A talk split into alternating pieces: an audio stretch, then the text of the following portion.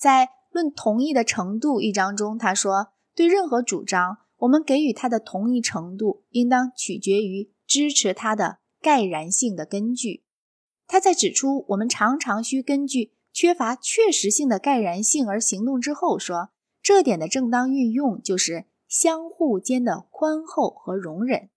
人们纵非全体。也是绝大部分都不可避免的，总要抱有种种意见，而并没有确凿无疑的证据证明这些意见是正确的。而人们如果在旁人刚一提出自己不能当机回答、指明其缺陷的议论，便舍弃个人先前的主张，这也要招致无知、轻浮或愚昧等严厉的非难。所以，既然如此，一愚见一切人似乎嫌疑在意见纷纭当中维持平和、守人情与友爱的共同义务。因为我们依理无法指望有某人竟欣然悲屈地放弃个人的见解，盲目顺从人类理智所不承认的威信，这样来采纳我们的见解。因为人的意见不管怎样常常错误，但是除理性之外，不会顺从任何向导，也不能盲目屈从在他人的意志和指示之下。假如你愿意某人转信你的意见，而他是一个未表同意之前先要考究的人，你就得容他有暇把你的话再推敲一遍，让他回想起从记忆中消失的事情，审查各个详情细节，看优点究竟在哪一方。假如他认为我们的议论不够重要，不重新再费那许多苦心，那也无非是在同样情况下我们自己时常采取的态度。假如旁人竟要给我们，指点哪些点我们必须研究，我们也会勃然不悦的。假如他是一个不问证据、一味相信旁人意见的人，我们又怎能设想他会舍弃那岁月和习俗在他的心中深深种下的，使他认为不证自明、确凿无疑的信念，或者舍弃他认为就是得自神本身或得自神的使者的印象的那些主张呢？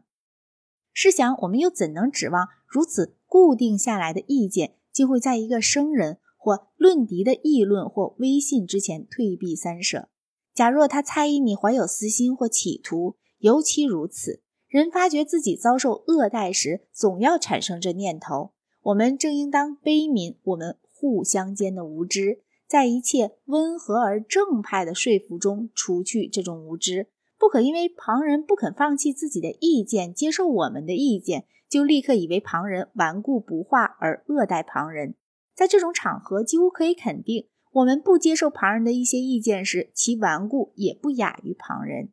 因为哪有这样一些人持有无可争辩的证据，证明他所主张的一切全正确，他所非难的一切全错误？或者哪里有这样的一个人能说他把所有他个人的意见或旁人的意见全彻底的研究过了？在我们所处的这个匆促无常的行动和盲目的状态中，没有认识，而往往只有极少的根据，也必须相信这点，就应当使我们多勤于精心培养自己的知识，而少约辖别人。我们有理由认为，人假使自己多知道一些道理，对他人就少显一分神气。到此，我只谈了人类理智论的末尾章节，在这几章里。洛克由前面他对人类认识的本性与界限所做的理论考察汲取了道德教训，现在该来研究在上述这个比较纯粹的哲学问题上他要讲的一些话了。